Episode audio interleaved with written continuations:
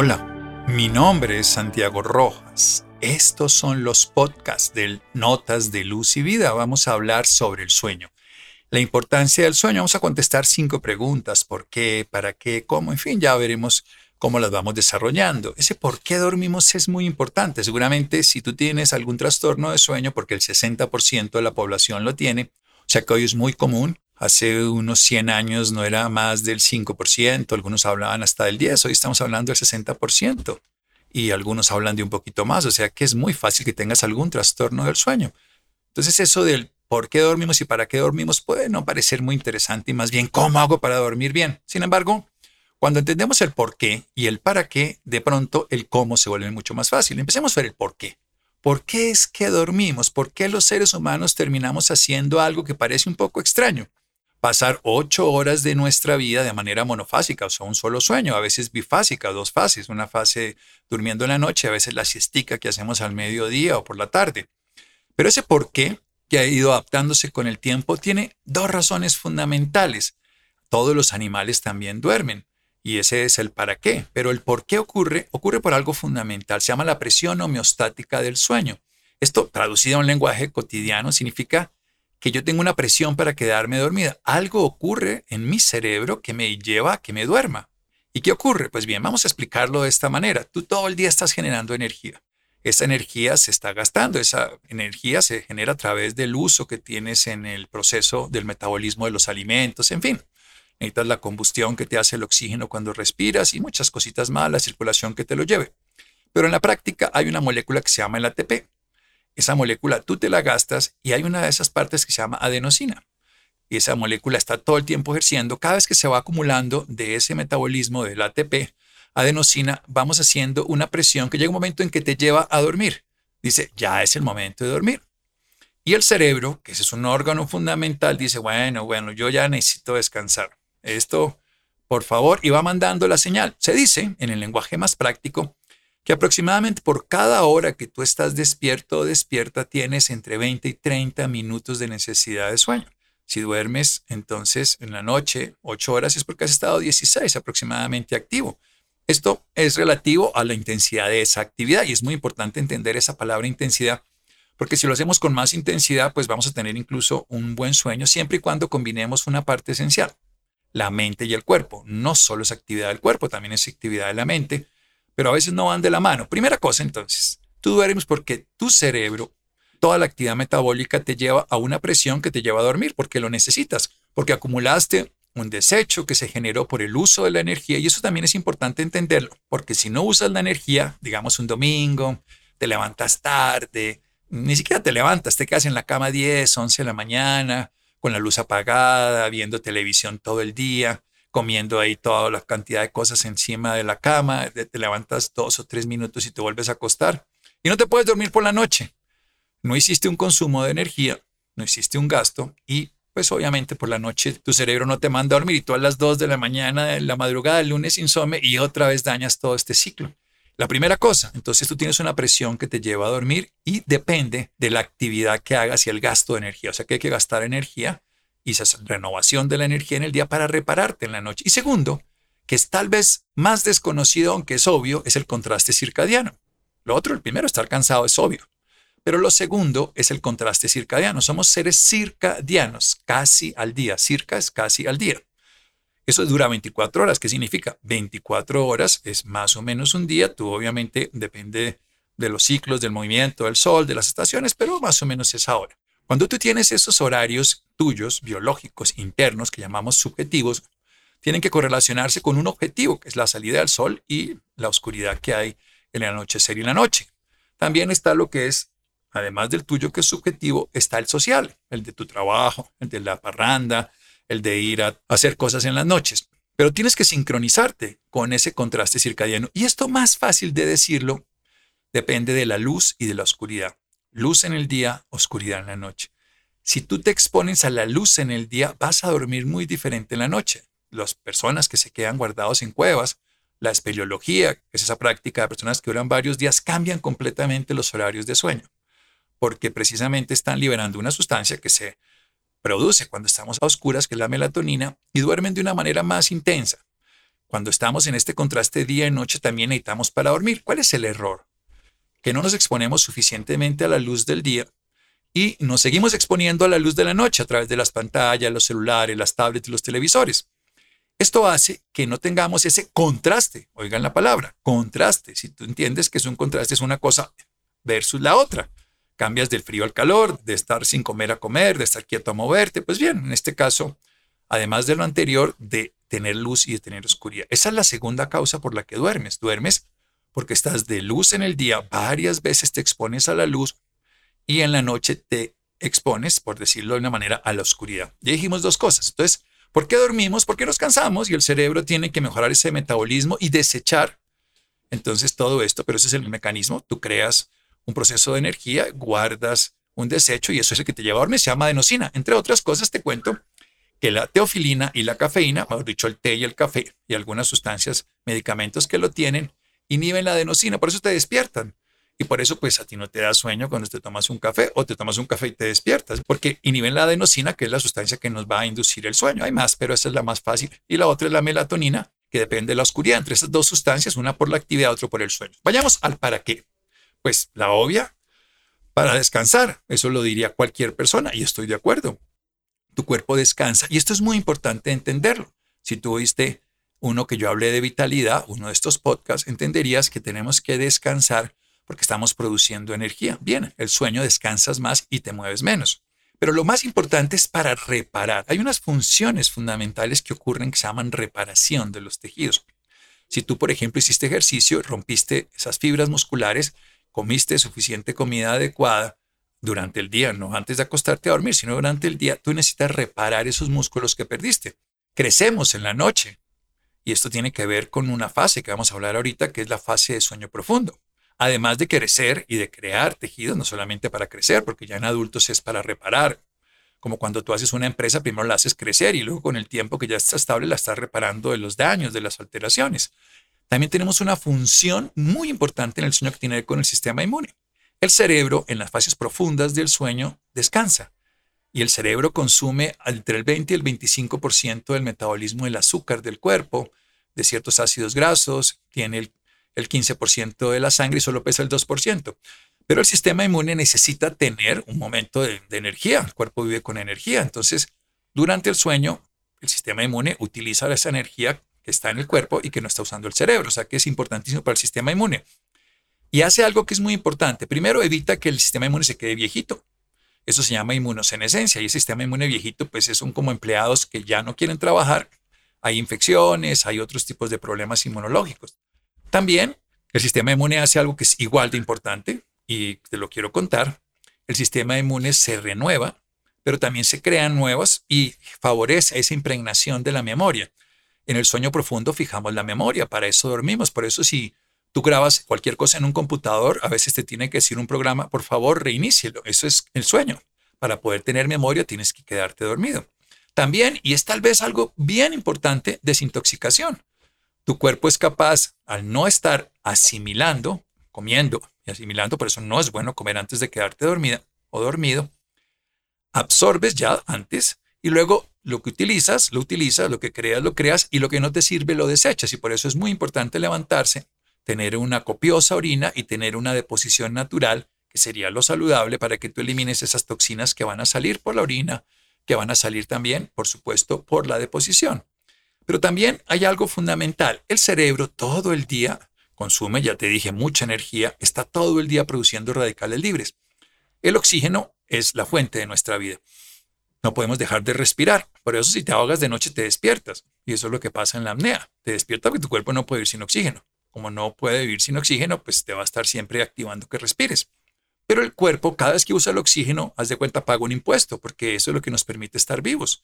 Ese pequeño impuesto se llama radicales libres y ese radical libre se deposita en muchos de esos lugares del sistema nervioso central, también de otros lados, pero en el cerebro. ¿Y qué hace el cuerpo? Tiene que liberarlos, porque si se quedan pegados, por eso no dormir es tan grave para el cerebro. Aumentas la demencia, no grabas memoria, te levantas súper embotado, no tienes ni idea cómo te llamas si duermes poco. Eso es una noche, pero si duermes muchas veces poco o que llamamos sueño interrumpido, sin que sea los ciclos que vamos a empezar a hablar ahorita, entonces, terminas no liberando esos depósitos que hiciste de estos radicales libres y en ese instante, cuando no los liberas, entonces se van acumulando. Y en cambio, cuando estás dormido, lo que hace el cerebro, haz de cuenta, así como símbolo, es como una esponja, se contrae, libera por un sistema que se llama linfático y ese sistema recoge todos estos mugres y los permite botar. Y así evita que tú tengas desechos, pero también genera lo que se llama memoria. Bien, entre otras cosas, también todo se ralentiza. Ese descanso hace que tu corazón y tú tienes que bajar el ritmo cardíaco. También baja la respiración, necesitas menos oxígeno porque te estás moviendo menos, menos metabolismo y puedes crear nuevos tejidos y eso es muy importante. Pero resulta que tenemos diferentes fases de sueño. Diríamos de una manera muy sencilla que tenemos el sueño que lo llaman los científicos no REM y REM. Este REM es una cifra en inglés, en castellano sería MOR, movimientos oculares rápidos. Eso tiene que ver con una fase muy importante que debe ser la cuarta parte de tu sueño. Si tú tienes un aparatico de esos que mide hoy el sueño, te vas a dar cuenta que aproximadamente una cuarta parte de ese sueño es lo que llamamos sueño REM. En ese sueño REM, que ocurre un poquito al principio de la noche, pero sobre todo más al final de, tu ciclo de sueño, porque además no es un ciclo. Tú, así como estás alerta entre 90 y 110 minutos cada día, y por eso tienes que hacer cambios, moverte para no cansarte, en la noche tienes ciclos de sueño que empiezan con una fase superficial, se va profundizando hasta que llegas a un sueño profundo y cuando termina el sueño profundo, entras en lo que se llama la fase REM. Al principio es una fase REM más pequeña, pero cada vez que haces un ciclo, la fase REM es más grande. ¿Para qué sirve esta fase? Para que sueñes.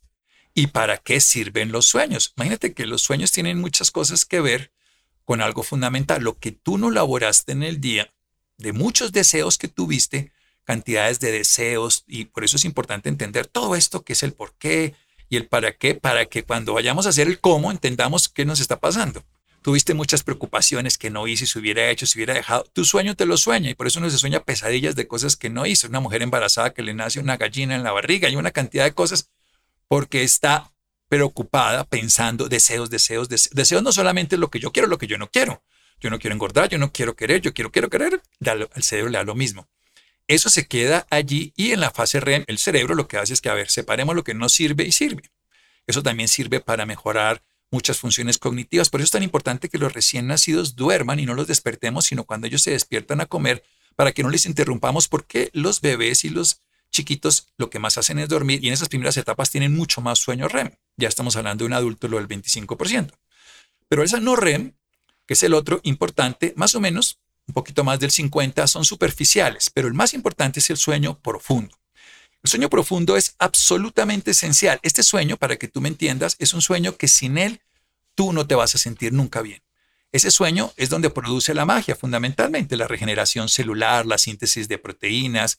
Y hay algo fundamental, crecen tus músculos. El sueño profundo, además, es el sitio más importante que tú puedes mirar en una pulsera, en un reloj, en estas cosas que funcionan. También una glándula que se llama la glándula hipófisis produce una hormona que es la hormona del crecimiento, que es para todo esto, que para que el niño crezcas y que para el adulto no decrezcas. Pero además funciona algo, todos los tejidos entonces crecen, la piel, los músculos, por supuesto los huesos, creces de tamaño. En el sueño profundo también ocurre algo fundamental. Se hacen procesos de memoria a corto y largo plazo. ¿Esto qué significa? Que si tú no duermes profundamente, entonces te vas para un examen. Tenemos un examen mañana y te estudio toda la noche y no duermo. Pues al otro día no tengo ni idea ni cómo me llamo. Me ponen la página en blanco y yo la veo en blanco. Pero si está escrito ahí no entiendo nada. A pesar de que estudié toda la noche. Porque para poder fijar esa información se produce en la fase de sueño profundo. Digámoslo de una manera sencilla. Tenemos un sueño esencial, que es el profundo, con otro sueño esencial, que es el REM. Esos son los dos que si miraras pulseras o polisomnografía necesitarías tener.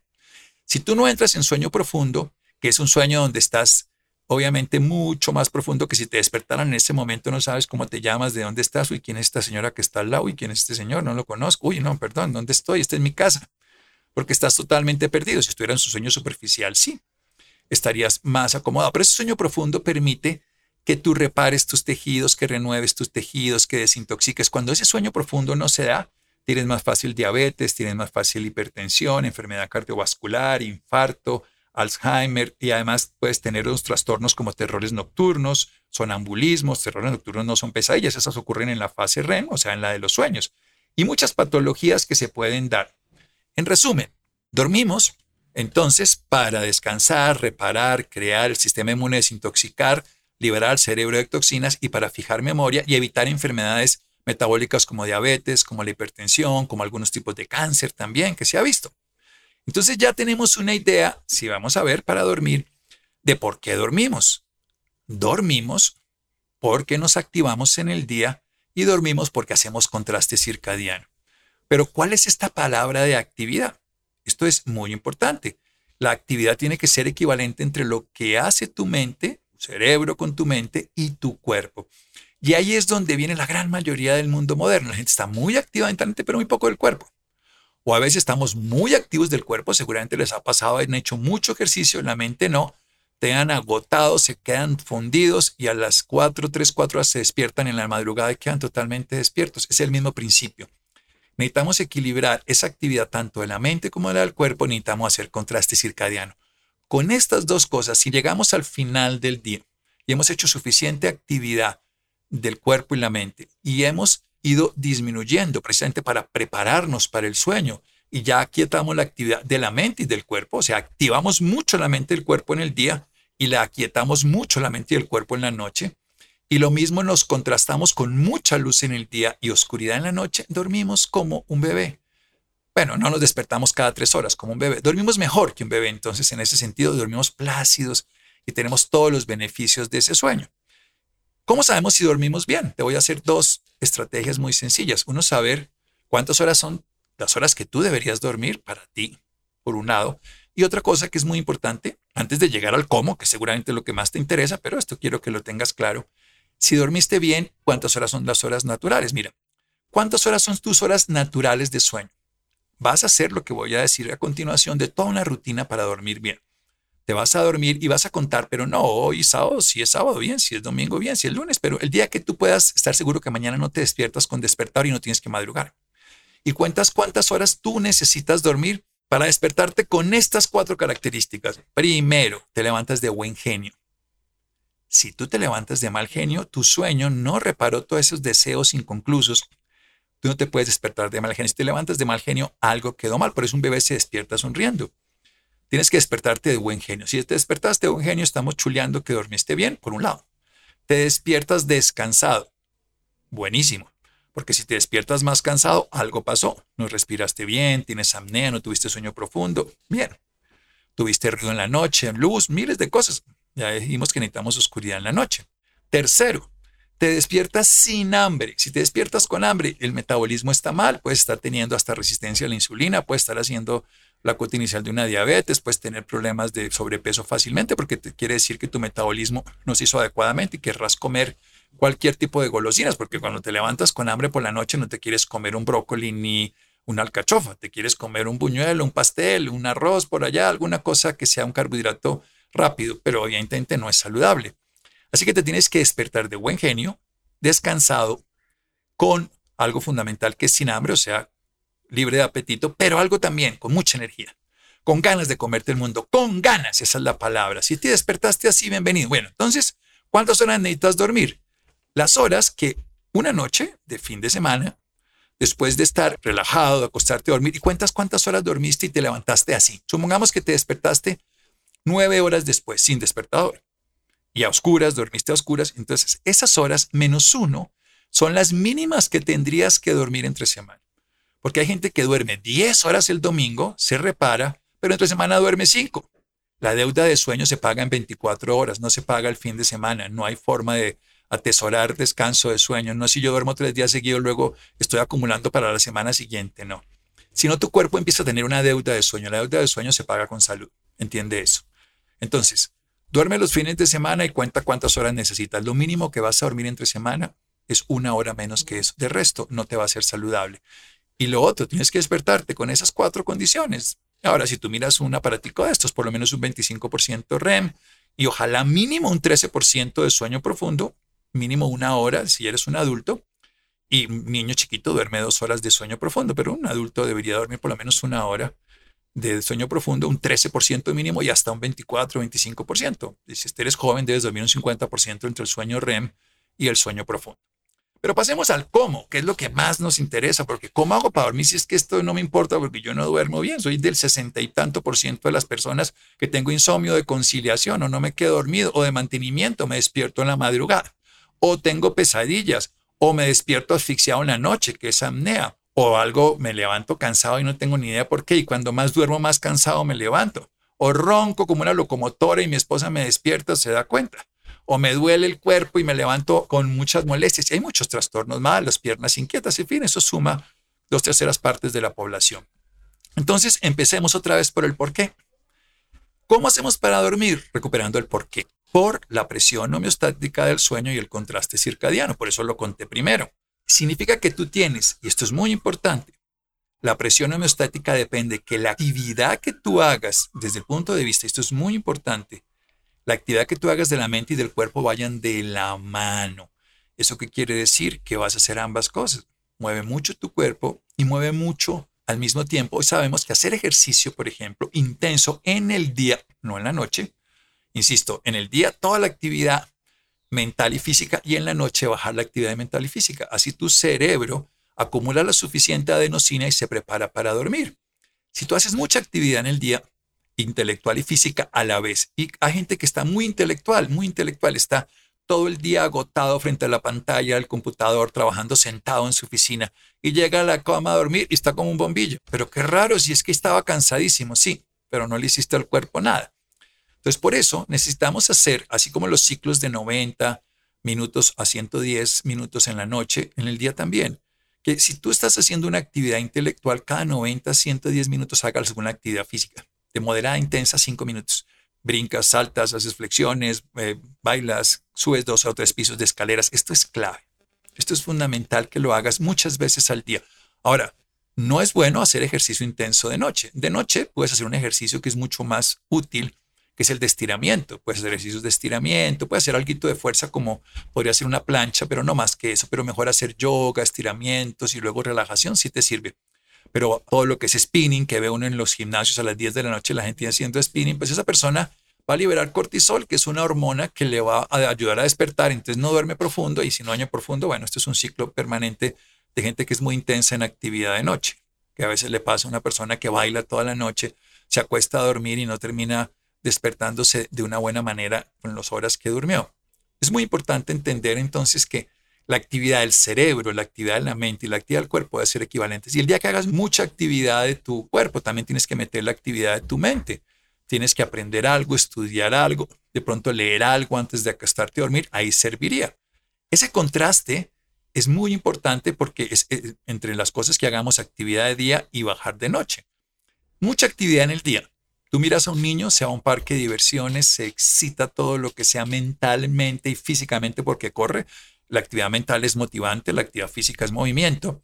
Y ambas cosas hace y se acaba a las 8 de la noche el parque de diversiones y duerme hasta las 7 de la mañana del otro día. Se puede caer, el papá cansado se le cae ahí en el autobús donde lo esté llevando y el niño no se despierta y se levanta el otro día como una rosa lleno de energía. Eso sería lo nuestro. Mucha actividad muy intensa, muy motivado, mucha acción física y emocional, toda la que puedas y garantizaremos que vas a dormir mejor de noche. En el día, ya una hora y media antes, como preparación para entrar a dormir, tienes que ir ralentizando la actividad del cuerpo y de la mente. Y aquí viene algo fundamental. Estamos hablando de la presión homeostática, tenemos que quitarle preocupaciones a la mente. Tenemos que aquietar la mente y entonces podemos poner algunos sonidos muy suaves de la naturaleza, no algo estimulante. Ahora vamos a meternos con el contraste circadiano y hablaré de la luz, pero nada que sea estimulante. Y tampoco le podemos meter nada que sea estimulante como comidas. De hecho, hoy sabemos, por ejemplo, que las comidas de carbohidratos en la noche no funcionan. Comerse pastas, panes, buñuelos, bizcochos, todas esas aguepanelitas que se toman en Colombia, que se llaman así, que es una forma de, de azúcar, dulces, cualquier cosa que se coma antes de dormir va a alterar la calidad de tu sueño profundo y te vas a despertar mal. Todo lo contrario. Tres horas antes, mínimo dos, pero ojalá tres horas antes no consumas nada, de pronto agua o una agua de hierbas que no sea estimulante y sin ningún tipo de edulcorante, de ninguno, ni artificial ni natural. Y verás que tu sueño se empieza a regular. Pero es muy importante también empezar a soltar las cosas de la mente. Y puedes hacer un ejercicio muy sencillo y es si tienes cosas pendientes, escríbelas.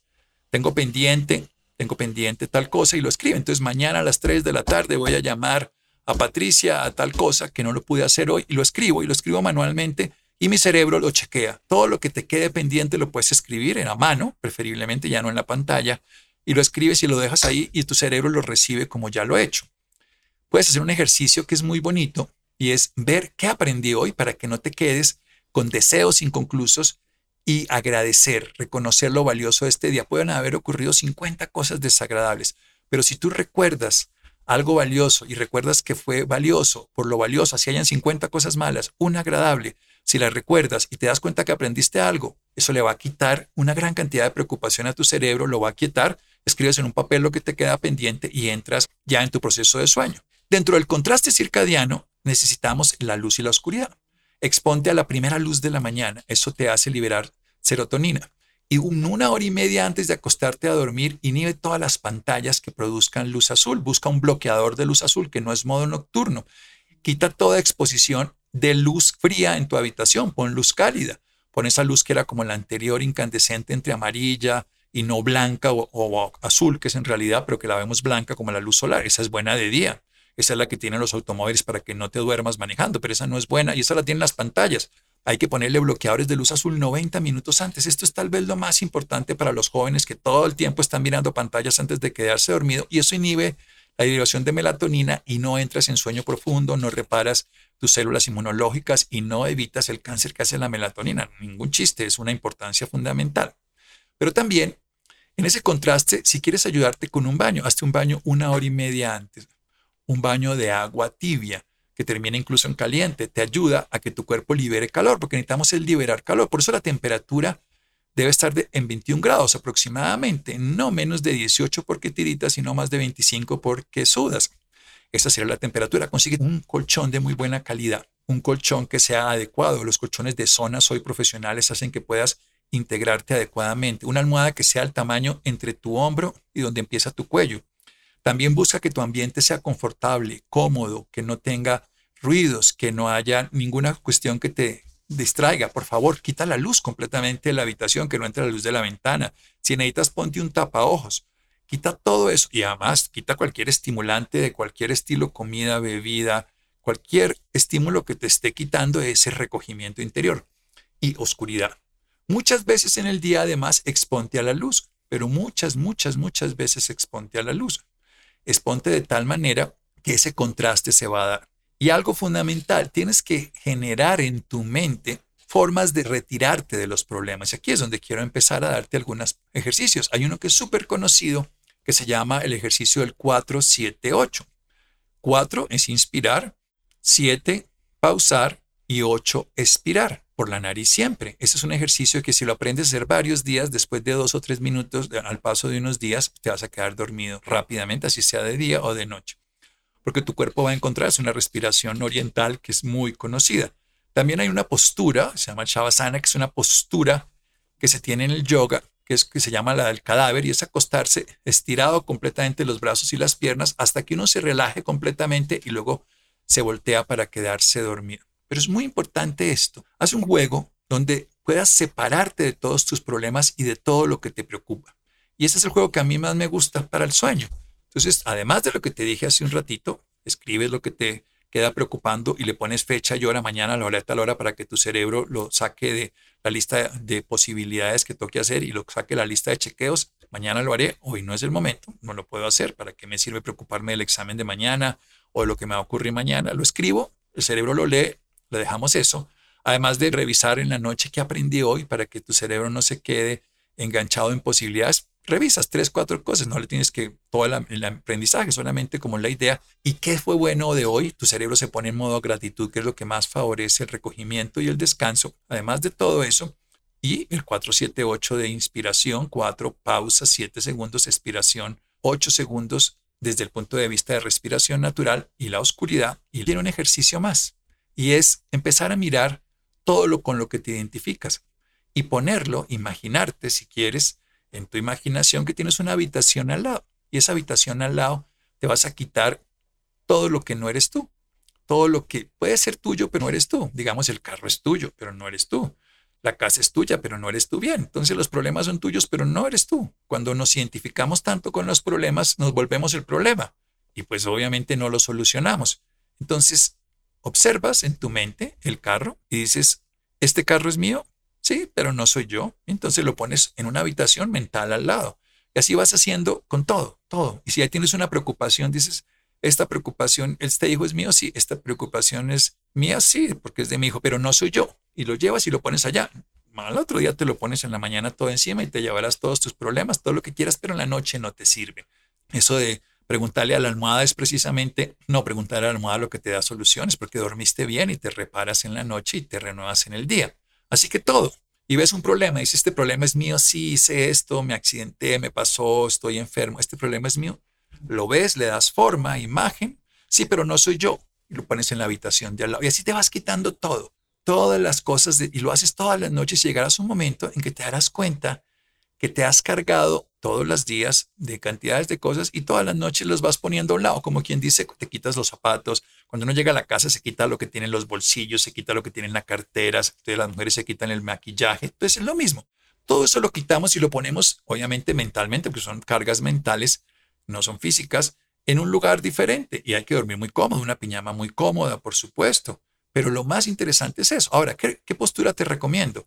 La postura de medio lado, del lado izquierdo, con una almohada del tamaño que empiece del hombro hasta que empieza tu cuello y con una almohada de la mitad del tamaño entre tus rodillas para que tu espalda y, descanse tu cadera y un colchón que se llama de zonas, de zonas de contacto, de tres a cinco zonas, es fundamental. Hay hoy ah, unos que tienen carbón activado, otros que tienen otro tipo de sustancias, por ejemplo, látex, que es muy bueno. Si es en clima caliente, a veces los de soya pueden llegar a funcionar mientras sean naturales. Importante es que consigas un colchón de zonas que te acoja adecuadamente. La tecnología hoy ha funcionado muy bien para esto. Una almohada del tamaño que te dije en tu cabeza y una media almohada del tamaño entre las piernas.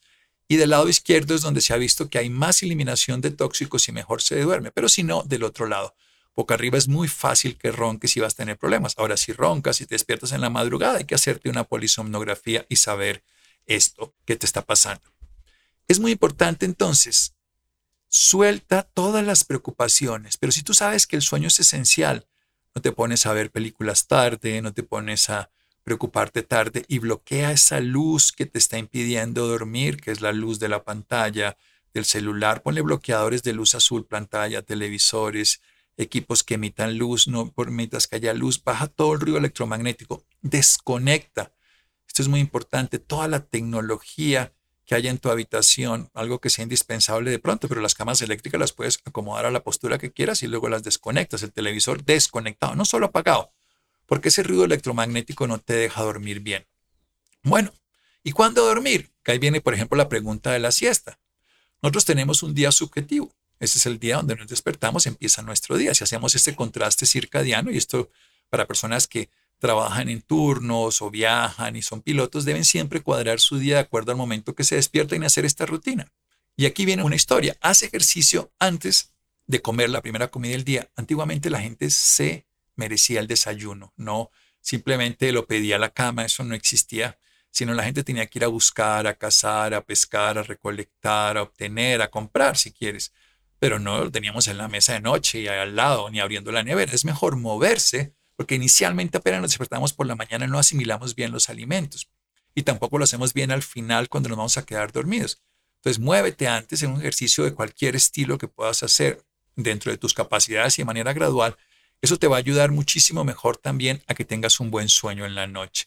Y ese cuando duermes, duerme por la noche si puedes y puedes hacer una siesta, una siesta no mayor a una hora, entre 20 y 40 minutos recostado, ojalá oscuras y ojalá de medio lado. También te puede ayudar a reparar funciones, a bajar la hipertensión arterial, a mejorar la memoria. Si tienes un examen y haces una siesta eh, antes del examen en la tarde, vas a tener mucho mejor memoria, porque recuerda que durmiendo tú eliminas toxinas y vas a tener mejor capacidad.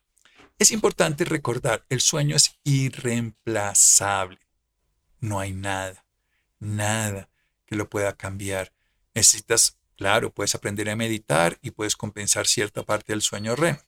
Puedes aprender a relajarte varias veces en el día y compensar cierta fase del sueño medio, pero el sueño profundo solo lo haces durmiendo profundo, donde ocurre la magia. Y para eso requieres oscuridad. Y lo último que te quiero decir es aprende a descansar en el día. Cuando hagas esas, si estás haciendo mucho ejercicio, pausas cada 90 a 120 minutos es un ejercicio que a las personas que viven muy alerta, hipersensibles y no pueden dormir, en el día es muy importante que hagan dos a tres minutos cada hora y media o un minuto cada hora de no hacer absolutamente nada. Este es un ejercicio súper sencillo que es para personas que son muy alertas, muy inquietas. La pandemia los ha aumentado en grado muy, muy importante. Y es, te mueves, te mueves, todo lo que sea, y de pronto, ¡pum!, la alarma del reloj, alguna cosa, te paras, pero lo que estás haciendo, te quedas quieto y ¿qué haces? Nada, absolutamente nada, totalmente quieto, sin moverte, solo respirando, por supuesto, sin hacer ninguna actividad, sin hacer ningún tipo de movimiento. Tu cuerpo se aquieta, tu cuerpo aprende a tener esos contrastes maravillosos entre toda la agita del trabajo. Un minuto. Si estás, además te dije, hagas, haz ejercicio cada 90 minutos también, pero ese minutito, entre cualquiera de esos instantes de quietud, cerrar los ojos y aquietarte, no poner atención a nada, solo a estar totalmente quieto. Este ejercicio hecho por varios días una o dos semanas es muy bueno para que logres ese descanso en la noche. Y la última pregunta, ¿con quién dormir? Contigo mismo, si quieres abrazado a la almohada, con tu pareja y con gatitos y perritos, pues bien. Si ellos son parte de tu confianza, bien. Si te despiertan en la noche, mejor no. Pero duerme con la certeza de que puedes estar bien mañana si lo logras. Así que prioriza el sueño. Dale el valor esencial al sueño que tiene en tu vida es el magnífico regalo que nos da la existencia de poder reparar nuestro cerebro, desintoxicar nuestros tejidos, favorecer la memoria, generar nuevos tejidos, crecer y algo fundamental, despertarte de buen genio con ganas de comerte el mundo. Buenas noches, dulces sueños, descansa. Soy Santiago Rojas. Estos son los podcasts de Notas de Luz y Vida. Seguimos en otra oportunidad.